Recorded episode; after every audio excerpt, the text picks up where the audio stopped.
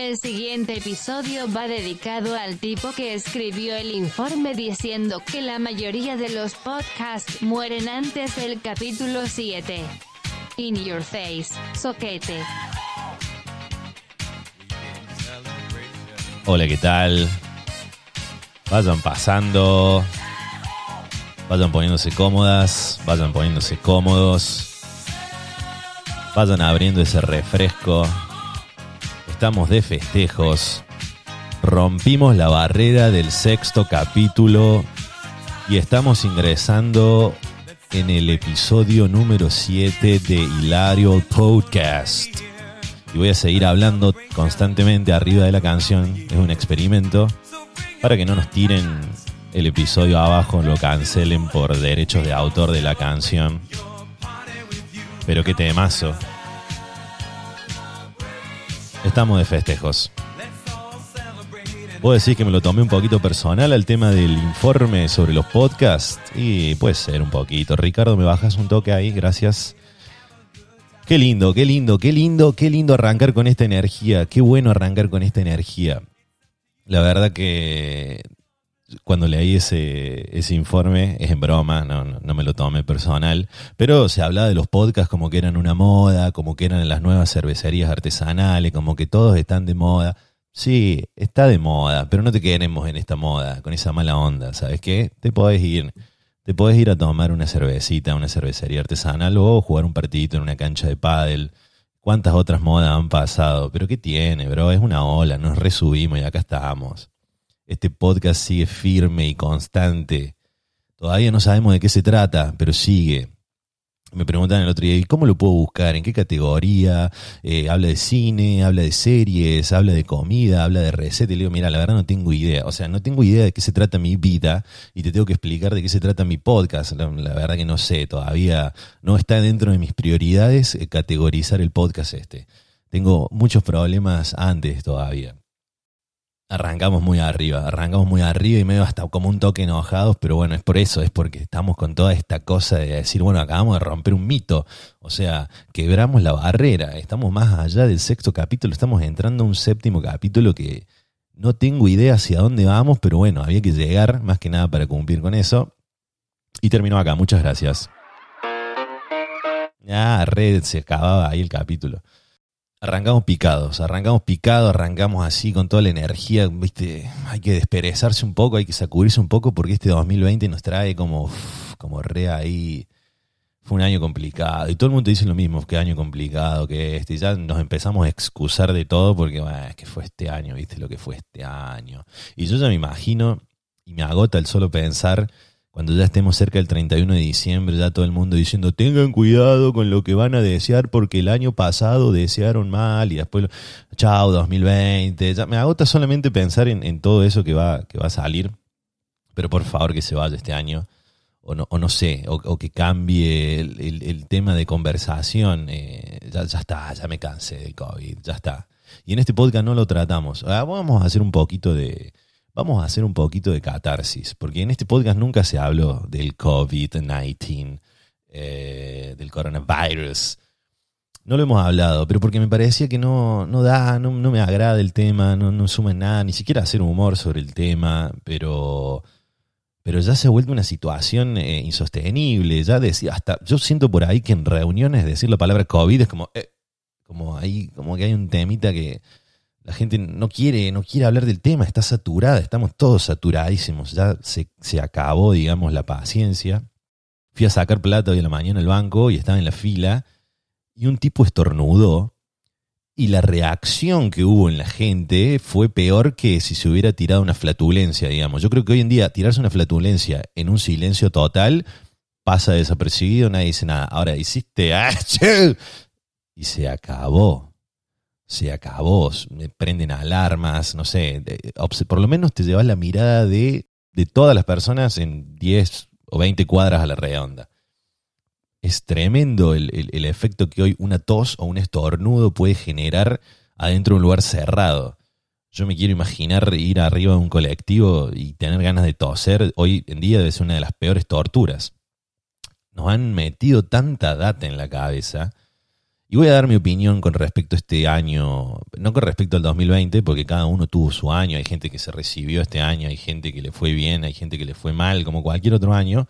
Obviamente estuvo afectado por esto, pero voy a dar mi opinión sobre esta enfermedad y va a ser la única vez que voy a hablar del tema. El COVID es real.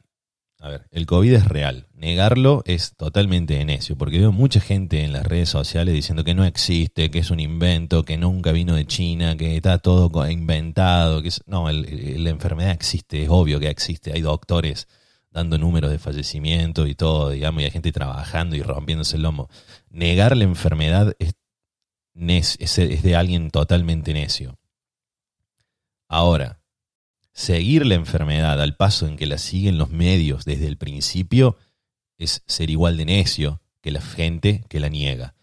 Para mí hay dos tipos de imbéciles, el que la niega y el que la sigue con fanatismo junto con los medios que potenciados generaron una locura en el mundo desde marzo hasta el día de hoy, que acá estamos. El que la niega es un imbécil porque está, la enfermedad existe, el virus existe.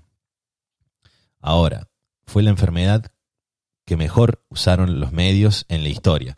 Tal vez justo coincide con que, bueno, estamos en la era de la comunicación, tenemos noticiero 24 horas, redes sociales 24 horas, radio 24 horas, todo lo que quieras 24 horas pero fue la enfermedad con mejor marketing de la historia.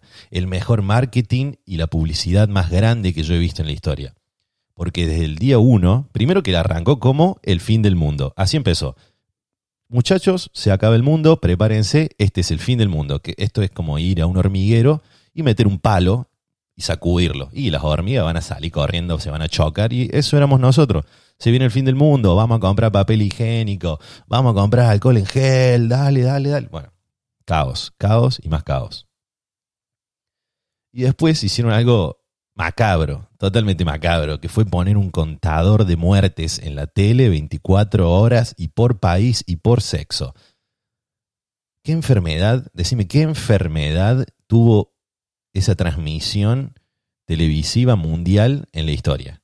Imagínate que hoy en día pongan un contador de cuánta gente se muere por cáncer por día, constantemente. sería un caos. Porque aparte, ¿cuál es la solución? No hay barbijo para el cáncer. Hay que tirar los celulares, hay que derribar las antenas. No, no conviene eso, ¿no? Entonces, la enfermedad existe, nos vamos a contagiar, es peligrosa, afecta a mayores de 65 de una manera mucho más riesgosa que a otros. Si ya traes una enfermedad anterior, te puede complicar muchísimo más. Hay un cierto rango de edad donde no te afecta tanto. Hay ciertas personas las que él es asintomático por lo tanto son peligrosas, pueden llegar a contagiar. Pero toda esa información, que era como lo importante, se iba dando de atrocitos, mientras en el rango macro, en la, en la visión macro, se mostraba muerte, muerte, muerte, primer infectado en tal país. Y era como que vos decís, pará, hermano, pará porque le vas a quemar la cabeza a la gente. Y hubo caos, y hubo confusión, no estábamos preparados, me parece, para un bombardeo mediático de esa manera y no me pareció para nada justo lo que hicieron. Nunca una enfermedad tuvo una cobertura mediática así. Entonces, para mí, se juntaron dos potencias que eran entre los que negaban la enfermedad y los que eran fanáticos de la enfermedad y se chocan. Y en el medio hay un montón de gente que no entendíamos nada de lo que estaba pasando y, te hacen elegir un bando para colmo, como, no, ¿vos, estás o no estás con esto, estás con la causa o no estás con la causa, sos un irresponsable, qué sé yo. Y uno va siguiendo siempre, digamos, las directivas que va tirando el gobierno de tu país, el gobierno de tu provincia, de tu ciudad, pero parecía que las leyes las estaban dando por los televisores y por los celulares. Fue increíble. La verdad que ese, ese es mi punto de vista Ojalá que se termine pronto. A ver, ¿por qué hago toda esta catarsis? Porque se viene la vacuna y yo ni a palo me, me vacuno. Y esto no lo digo porque tenga alguna, digamos, teoría conspirativa o porque creo que hay algo oculto o porque creo que nos van a meter un chip. ¿Qué chip? Hay mucha gente que se cree muy importante. Hay gente que se cree muy importante y que cree que alguien los está persiguiendo para sacar la información. Si vienen por mi información, mira, la verdad que no sé qué pueden llegar a encontrar.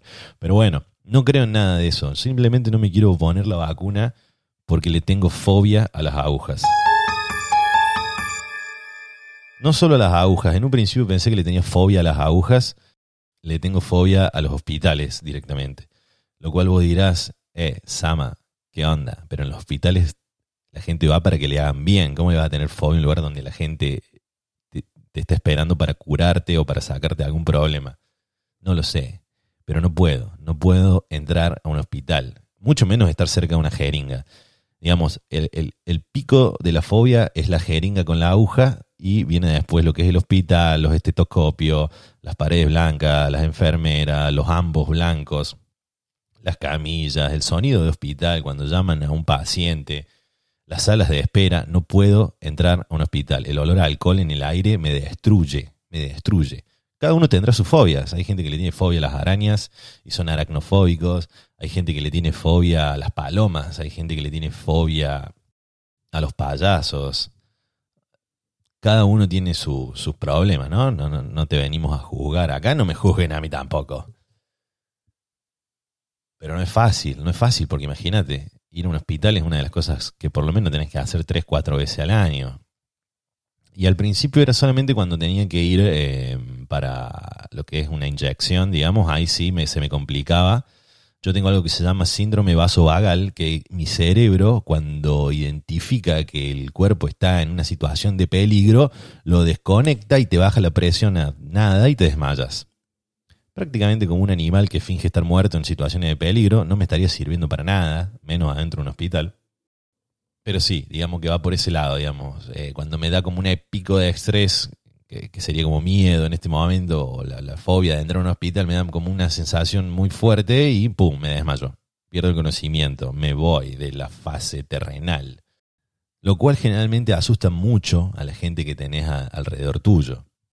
O sea, como que al principio era un problema no tan grave porque, bueno, se te cae, se te desmaya un nene de 7 años y bueno, ahora que se te desmaya alguien de 30 años que pesa como 80 kilos encima tuyo, ya ahí es un poquito más complicado.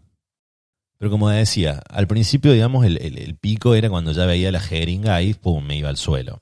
Pero después empezó a aumentar y ya era para hacer cualquier tipo de trámites, ya se me complicaba. O sea, yo una vez me habían dado para hacer para el colegio el examen médico de, de que estás bien, de que no tenés alergia, de que podés correr normal. O sea, tenía que llevar una planilla que yo había completado como una declaración jurada y el médico lo único que tenía que hacer era firmarla, como era mi médico, estaba todo bien. O sea, yo tenía que entrar con el papel, caminar hasta el consultorio, poner la hoja, el tipo firmaba y yo me iba. Yo entré convencido. El tipo entonces estaba ahí firmando y me dice, bueno, parece que está todo correcto, esto te lo pidieron, ¿te lo pidieron para el colegio? ¿Agustín? ¿Agustín? ¿Te pasa algo, pibe? Llamen a un doctor. Ah, re que era doctor y pedía que llamaran a un doctor. Pero me, desmayé ahí con el formulario y era como, no, ¿por qué me están pasando estas cosas? Antes era simplemente cuando me tenían que inyectar algo o me tenían que extraer sangre. Pero no es fácil, no es fácil tener que ir a un hospital para mí, no es todo un trámite, digamos, es un pensamiento. El día que tenga un hijo, o sea, el, parto capaz que lo veo por Zoom, capaz que lo vea por streaming. Una de las cosas que ya el nuevo orden mundial pueda presenciar el parto por streaming y estar ahí dando el apoyo, claro, es un desastre lo que estoy diciendo, porque jamás tendré un hijo. O sea, imagínate tener un hijo y te salga como yo, ¿no? Esos son los riesgos que yo no quiero tener. Pero bueno, como decía, al principio era, digamos, al ver una jeringa, lo cual yo decía, bueno, está bien, me da impresión la jeringa y, y no, puedo, no puedo contener eso. Pero eso fue aumentando, porque claro, como decía, cuando era chiquito me desmaya, bueno, me dan una coca, pum, pum, pum, te cachetean un poco, estás acá, estás acá. Generalmente cuando volvés de un desmayo, siempre ves muchas caras preocupadas, muchas caras preocupadas mirándote, haciéndote señas, números, muchos números que vos no sabés a cuál de todos responder. ¿Me estás haciendo un 3? ¿Me estás haciendo un 5? ¿O me estás haciendo un 8? ¿Son tus manos o son dos manos de distintas personas hasta que va volviendo, viste?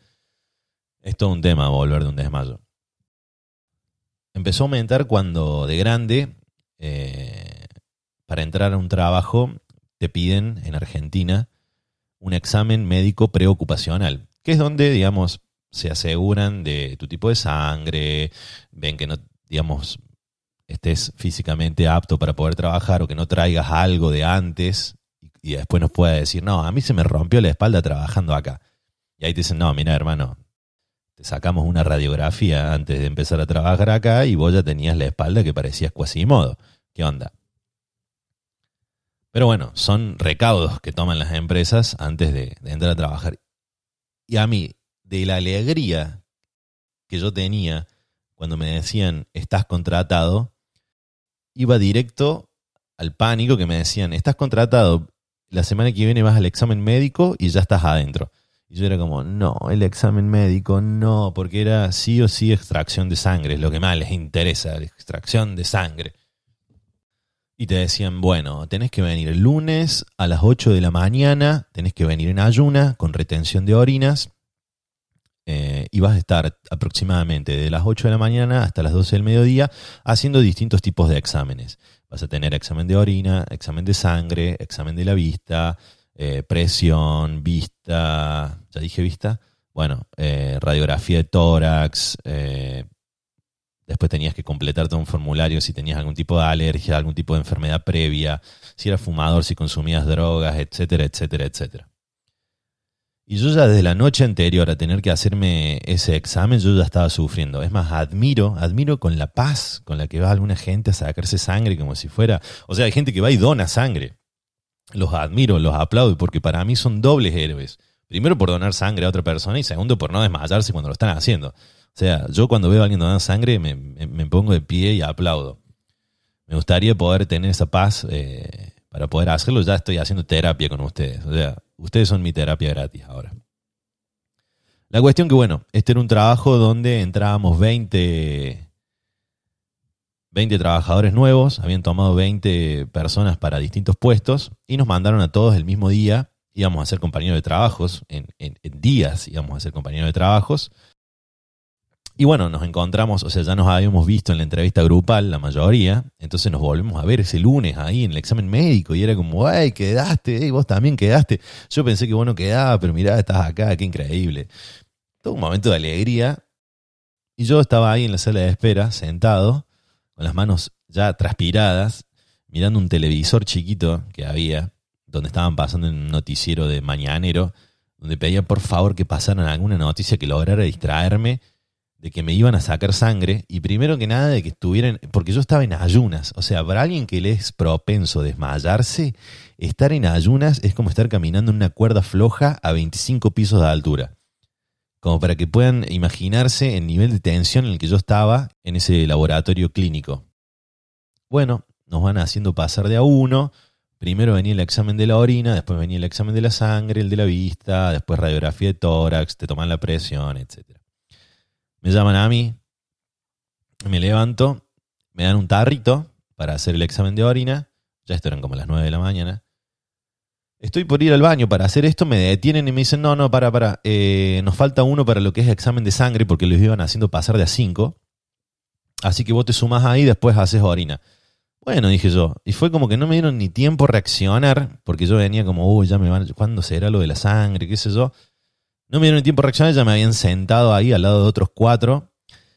Esta sala de extracción de sangre tenía una puerta doble que estaba abierta y daba a la sala de espera. O sea, estaba la sala de espera y de frente nosotros cinco, con las cinco enfermeras, eh, haciendo la extracción de sangre. Yo ya estaba pálido, pálido, totalmente pálido. Y todo lo que escuchaba, digamos, se escuchaba así.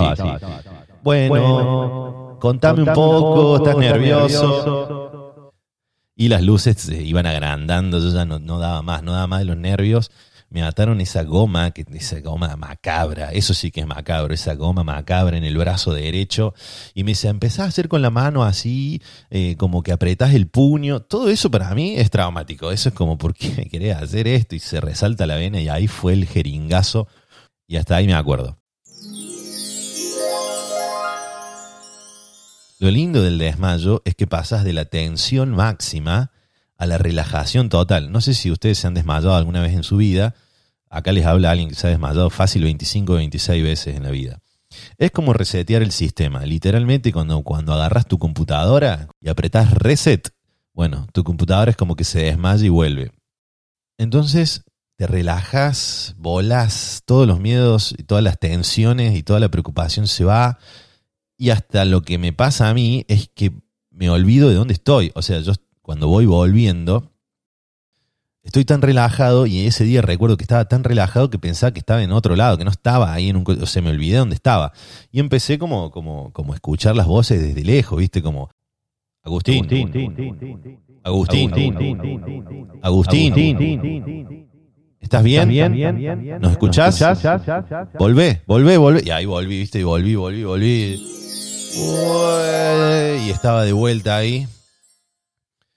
Y cuando veo, cuando reacciono, claro, me estaban sacando la sangre antes de ir a hacer el examen de orina. Yo venía con retención de orinas desde la noche anterior. Porque eso es algo muy difícil.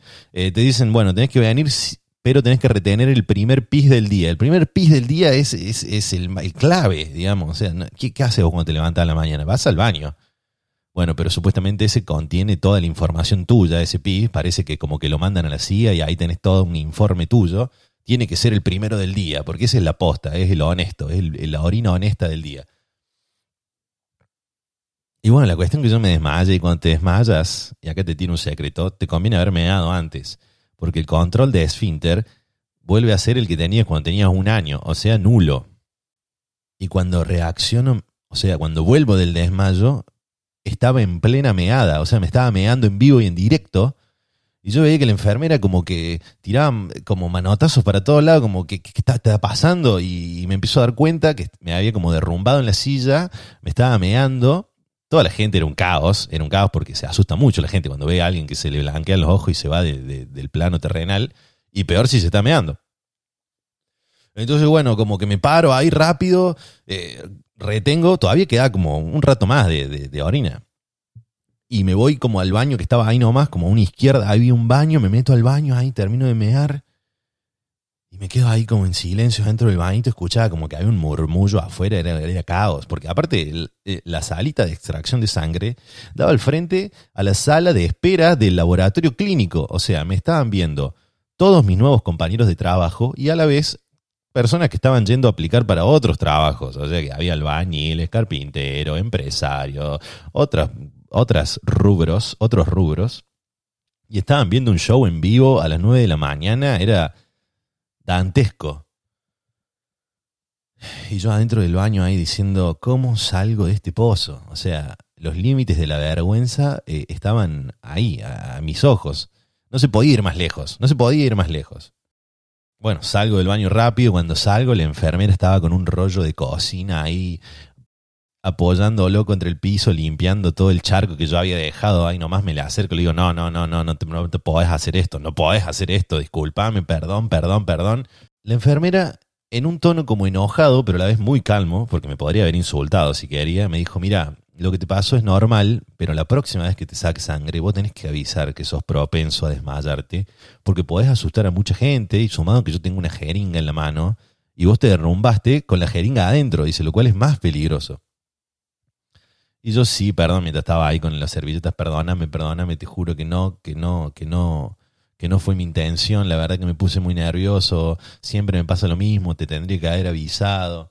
No sabía cómo pedir más disculpas. A todo esto, yo había decidido ir con un pantalón color beige. ¿Y qué pasa con, un, con el color beige o con cualquier tela color beige cuando es tocada o se pone en contacto con un líquido? Se oscurece tira una gota sobre algo beige y la gota se marca pip en negro. Bueno, a mí se me había formado una aureola en la entrepierna, como de alguien que se meó, evidentemente, y todavía me faltan todos los exámenes médicos restantes. Me dicen, bueno, ya el de orina no te lo podemos hacer, evidentemente, vas a tener que venir otro día con el examen de orina. Pasa a este consultorio, ahí te va a ver un médico, porque aparte era como que me decían, no, no, te podés quedar acá, o sea, tenés que acostarte, podés volver a desmayarte. Porque eso es algo muy normal, dicen que te podés volver a desmayar instantáneamente. Generalmente yo cuando vuelvo del desmayo, vuelvo con toda la energía. Yo cuando ya volví del desmayo, ahí sí me podés clavar un cuchillo en el brazo, eh, puedo ver una operación de corazón abierto, no me va a pasar nada, digamos, no, no me viene el rebote, el efecto rebote. Es como que toque ese pico y de ahí ya me relajo y estoy relajado, no estoy tan nervioso, porque es el, es el nervio lo que me, lo que me tira al suelo. Pero bueno, los médicos tienen que seguir todo un protocolo, entonces me obligaron a, ponerme en una camilla Y me pusieron ahí en un consultorio chiquito con una camilla. Entra un médico y me dice, mira, eh, te voy a hacer yo acá todos los exámenes, lo que es la vista, la presión, eh, algunas cosas más. Así no estás dando vueltas por el consultorio así todo meado. Y, y de paso capaz que se seca. Dice, quédate acá un rato, quédate acá un tiempito largo. Dice, así, eh, pasa, pasa el... Pasa el aluvión, digamos, ¿no? Bueno, me hace el examen de la vista, me toma la presión, todo con una calma. Yo, la verdad que por dentro agradecía que el tipo, ¿por qué no estaba haciendo ningún comentario? O sea, ¿por qué no. ¿Por qué no dice nada sobre el hecho en sí?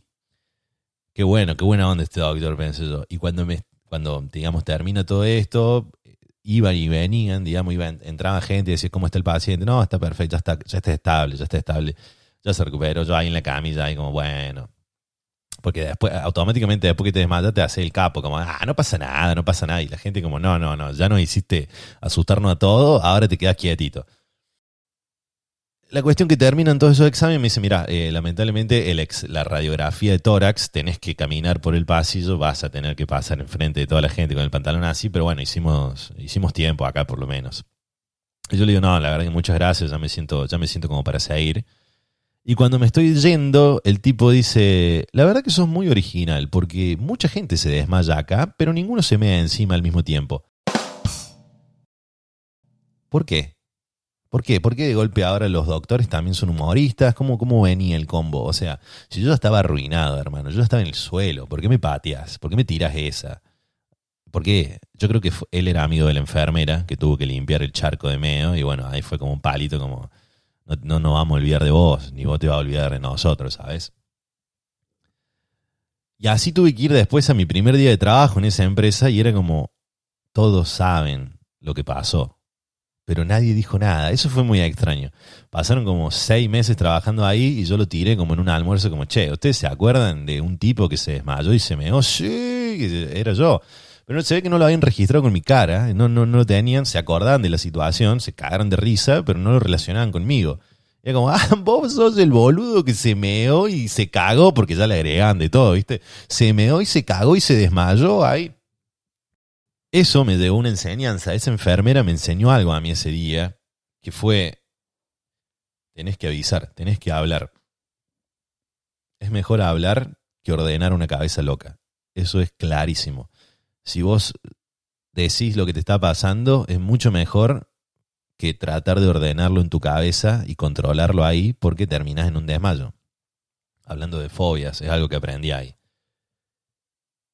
Bueno, pasaron los años, yo me fui de ese trabajo, entre otro, entré a un concesionario de autos, donde nuevamente cuando ingreso me dice, mira, quedaste, la verdad que nos interesa tu perfil de vendedor, eh, solamente tenés que ir a hacer el examen médico a este laboratorio clínico y estás adentro.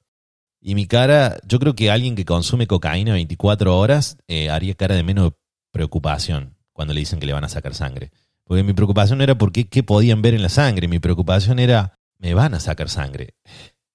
Pero bueno, esta vez fui preparado. Dije, bueno, tengo eh, el aprendizaje de mi última vez. No vamos a generar un caos en la sala. Caí 8 de la mañana, retención de orina, con una bolsa de caramelos dulce, me comí como 55 caramelos en la sala de espera.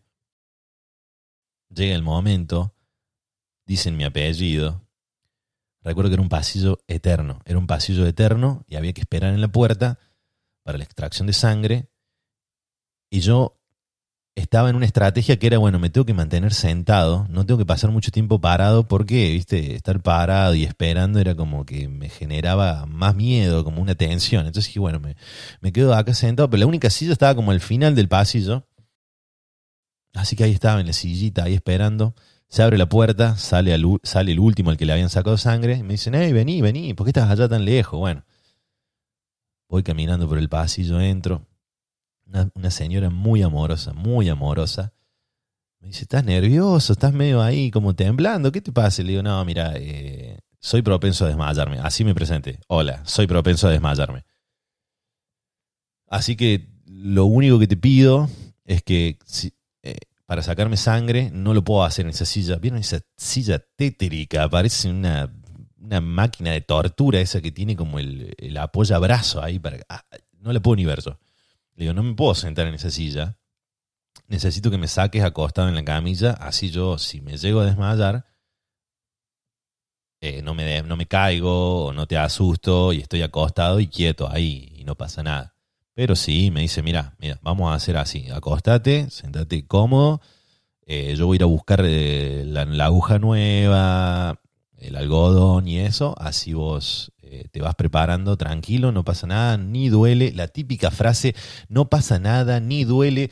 A ver, ya sé que no duele, ya sé que no es un hachazo en la pierna, pero es un dolor tan particular el del pinchazo, porque es como frío, no sé, es extraño, es un pinchacito, pero no sé, a mí me puede, a mí me, me- me rompe la cabeza. Bueno, vuelve con la jeringa, me ata el brazo con la soga macabra, me saca además la extracción de sangre, me dice, oh, ya pasó, ya pasó, ¿viste? No pasó nada, no pasó nada, como si tuviera cinco años yo. Pero bueno, yo agradecí ese trato, ¿viste? En ese momento uno está tan nervioso. Ya pasó, me dice, ya está, ya pasó. Eh, ¿Estás acá? Veo que estás acá y yo como, sí. O sea, me sorprendí porque realmente estaba ahí. O sea, haber estado acostado me daba también una calma de, bueno, no me voy a caer, no me voy a desmayar. O sea, estoy acostado. O sea, y de última me- no me pasa nada. Y dije, wow, lo descubrí. Ya sé cuál es el secreto para sacarme sangre sin desmayarme. Me lo tengo que hacer acostado. Lo cual también creo que el día que me haga un tatuaje lo voy a tener que hacer acostado para que no, no vaya a suceder nada, porque es una aguja también.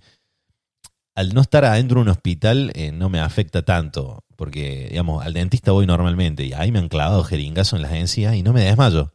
Pero cuando estoy adentro del hospital, sí. Esto si lo está escuchando un psicólogo, está tirando papelita, tirando chilenas en el aire. Se hace un picnic con este, con este episodio. Bueno, le digo yo, muchísimas gracias, me quiero levantar y me pone la mano en el pecho y me dice, no, para, para, para, para. Por las dudas, vos me dijiste que sos propenso a desmayarte, te vas a quedar acá unos minutos, ¿sí? Eh, yo voy a seguir haciendo lo mío, total, hasta que venga el próximo paciente tenemos tiempo, quédate ahí en la cama, en la camilla, perdón. No te levantes, quédate un tiempo, recupérate, eh, y cuando estés bien en serio, te levantás y ya, ya entra el próximo. Bueno, le digo yo. Dice, de paso yo me tomo un cafecito, me tomo un break. Yo dije, ah, bueno, listo, win-win, ganamos los dos, no pasa nada. La mina va como a otro, la mina, la enfermera va como a otro cuarto en el que había al lado, se pone a tomar un café ahí, yo estaba mirando el techo y estaba como re contento, como, lo logré, soy increíble. Esto, esto es un quiebre en mi vida, no me desmayo más cuando me sacan sangre, estaba en la alegría total. En eso que está ahí en la alegría total, suena el teléfono que había ahí al lado del consultorio, la enfermera atiende y dice, ah, ya está el próximo paciente, ¿me le podrías decir que espere cinco minutitos más, que tengo un paciente que está medio mareado? Que se recupere y entre. Cuando yo escuché eso, como me sentía re bien, re contento, dije, no, no, no, no, no, no, no hace falta, no hace falta para nada y me incorporo. Cuando me incorporo, del estar diciendo no pasa nada, no pasa nada, empecé a decir, no pasa nada, no pasa nada, no pasa nada, no pasa nada. y me fui. Me desmayé. No sé por cuánto tiempo, porque estaba ahí en la camilla. Cuando vuelvo, cuando vuelvo en sí, la enfermera me estaba mirando y me dice, ¿hace cuánto que estás desmayado? Y la verdad le digo, no tengo idea, no, no, no sé hace cuánto que estoy desmayado. Y aparece otra cara al lado de la enfermera que era la del siguiente paciente. Y la enfermera lo mira y le dice, bueno, mira, él todavía evidentemente no está bien, pero yo te tengo que sacar sangre porque necesitamos avanzar, ¿viste? Hay mucha gente en el consultorio. Así que sentate acá en la silla al lado de él y yo te voy sacando sangre.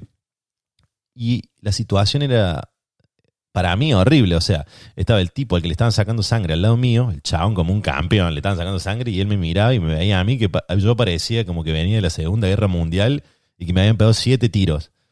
Y me miraba como, ¿qué te pasó, hermano? ¿Por qué estás así de mal? Todo, pálido, transpirado, ahí con una ojera. eh. y la enfermera diciéndome, bueno, saben pasar estas cosas. Y ahí nuevamente los límites de la vergüenza. Yo dije, o sea, me acuerdo que me junté a tomar mates con mi vieja esa tarde y, utilicé la expresión toque fondo. Porque si no me puede pasar esto, no puede estar pasando estas situaciones tan vergonzosas. O sea, prefiero, no sé, tropezarme en la calle de última, me la banco más. Pero estas cosas después te van haciendo como fuerte, digamos, y como que te empezás a acostumbrar y ya la vergüenza pasa a ser algo muy efímero. Es como que, bah, a mí no me va ni me viene pasar un momento de vergüenza. Y te vuelve un poquito más cara dura. Como que no, no- de última te reís de las desgracias. Y eso creo que es lo que he hecho toda mi vida, como reírme de las malas, como decíamos en el capítulo de, de redes sociales. Hay que reírse de las malas. si vamos a situaciones vergonzosas, eh, yo creo que vienen desde muy chico, desde muy chico y no solo por desmayos. Recuerdo haber estado en el jardín de infantes, creo que era sala de seis, sala de cinco, sala de seis, no sé bien. Y a la maestra se le ocurre hacer un juego de mímicas y nos propone, bueno chicos, vamos a hacer la mímica desde que nos levantamos hasta que nos acostamos, todas las cosas que hacemos en el día, la vamos a hacer con mímicas. Entonces, bueno, había que, ella nos explicó, bueno, nos vamos a levantar y nos vamos a desperezar, y hacía con los brazos así, y entonces nos vamos a poner el pantalón, y nos vamos a poner la remera, y nos vamos a cepillar los dientes, y después vamos a desayunar y vamos y ella iba haciendo toda la cosa. ¿Entendieron cómo es el juego? Y nosotros, sí, sí, estábamos todos re contentos. Entonces eh, pone música, pone música con todo y dice, bueno, arrancamos, dale que salió el despertador, salió el sol, hay que levantarse, qué lindo el día. Entonces todos empezamos a desperezarnos y yo ya tenía, o sea, yo, eh, a ver, no estudié teatro, pero estaba con el guion, lo tenía ya lo tenía el guion. Era como, bueno, nos despertamos, nos ponemos la ropa, vamos al baño, lavamos los dientes, todo esto. Entonces yo agarré, me desperecé, me puse los pantalones y la remera, pero en mímica, ¿cuánto puedes demorar en hacer eso? Hice un pantalón, una remera, ya estaba yendo al baño, hice como que hice pistic, me lavé los dientes y me empecé a peinar. En eso de ponerme a peinar, no sé por qué decidí tomarme tanto tiempo, pero bueno, yo sé que, no sé, me quería peinar con onda cuando me estoy peinando, cada, cada nene estaba en la suya, digamos, en su mundo, y la profe estaba viendo toda la situación, supongo yo que como riéndose. Y en un momento dice, no, para, para, para, para, para, para. ¿Alguna vez vieron a alguien peinarse desnudo? Y me señala a mí. Y yo como, ¿por qué a mí? ¿Por qué? ¿Por qué está suponiendo que me estoy peinando desnudo? Claro, cuando me pongo a ver, todos mis compañeritos 70% todavía estaba haciendo la mímica de, de, desperezarse a la mañana. Así, oh". Otro 20% estaba todavía con la parte de los pantalones. Algunos se habían copado con el tema de las zapatillas. Estaban todos vistiéndose. Y yo estaba en la cosa de peinarse. Y ella había interpretado que yo me había despertado en bolas y me había puesto a peinarme. Y ahí todo, ¡eh, qué boludo! Mira cómo está peinando. No, no sé si me decían boludo en el jardín, no sé si eran, no, eran tan agresivos mis compañeros, pero como, ¡eh, se está peinando desnudo! Juá, juá, juá. Y él fue como, no, Agustín, tenés que respetar todo. Primero te vestí, después te peinás, después vas al baño. Y yo ahí como, no, no, no, no, no, yo voy más rápido que usted. Ustedes todavía están poniendo las zapatillas, no entendieron nada. Pero bueno, hay algunas cosas que se tienen que hacer rápido. ¿Cuánto tiempo vas a demorar en ponerte un par de zapatillas, hermano? Yo ya me estaba peinando. Ahí, ahí le estaba dedicando más tiempo. Algunas cosas hay que hacerlas rápido. Como comer. ¿Qué pasa con la gente que se demora tanto comiendo? ¿Cómo puedes demorarte tanto comiendo? Yo veo gente que corta un bocado, lo mastica 75 mil veces, se toma un respiro, toma un vaso de agua, tira cinco o siete frases, mira al cielo, mira la hora, mira el celular, corta otro pedazo. No, hermano, yo sabes cómo estoy. O sea, yo cuando como es como una fiesta de sabores en el paladar. Se corta un pedazo, se come y automáticamente se está tragando, casi que ni se mastica, automáticamente el paladar.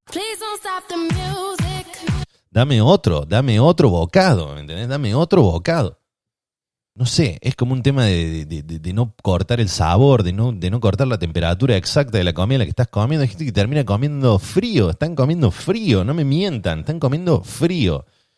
Hace media hora que estás por terminar esa milanesa, hermano. ¿Hasta cuándo? O sea, es como, a ver, si vos vas a una fiesta y te metes en la fiesta, ¿qué decís? Ah, bueno, voy a salir un ratito ahora a mirar un poco las estrellas, eh, me voy a dar una vuelta a la manzana, ahora vuelvo un ratito más a la fiesta, sigo disfrutando de la fiesta cinco minutitos más, vuelvo a salir, me tomo un taxi, voy a otro barrio, vuelvo. No, hermano, estás en la fiesta y disfrutas la fiesta. Bueno, con un plato de comida tiene que ser lo mismo.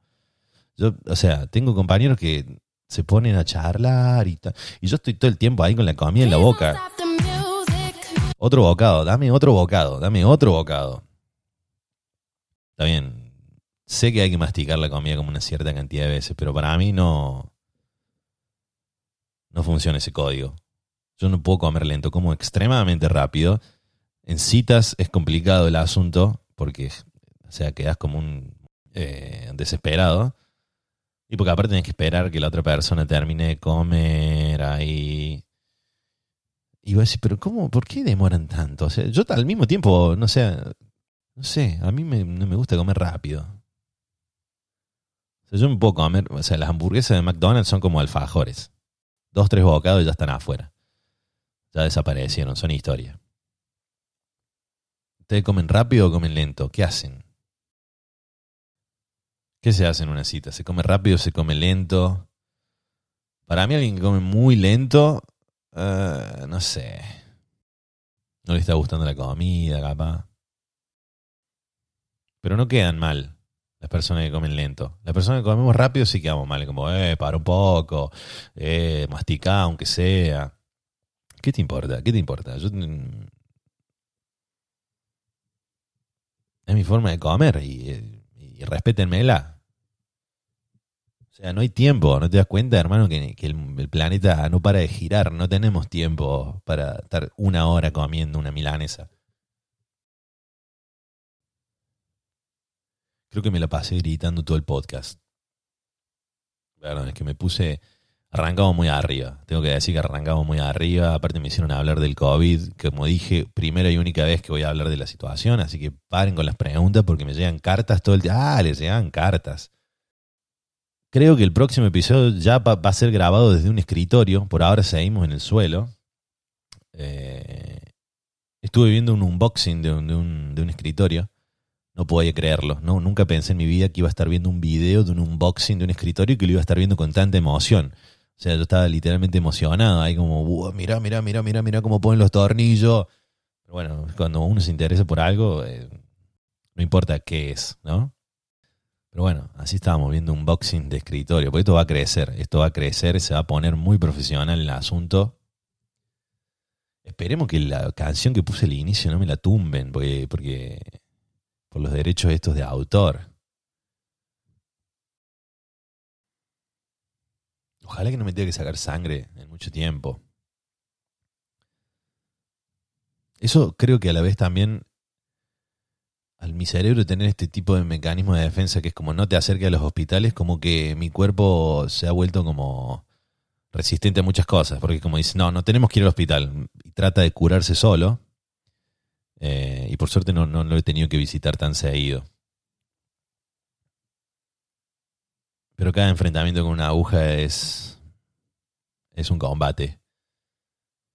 Obviamente hay que hacerlo, no queda otra, ¿no? Esto es así. Hay que poner el cuerpo. ¿Ustedes tienen algún momento vergonzoso ahí para recordar? ¿Cómo lidian con la vergüenza? ¿Qué pasaría si nadie tuviera vergüenza? Eso sería otro planeta Tierra. Si no existiera la vergüenza. Te la dejo ahí picando. Yo soy Sama. Esto fue Hilario el Podcast, episodio 7. Gracias por estar ahí, gracias por escuchar. Nos vemos el jueves que viene. Laters.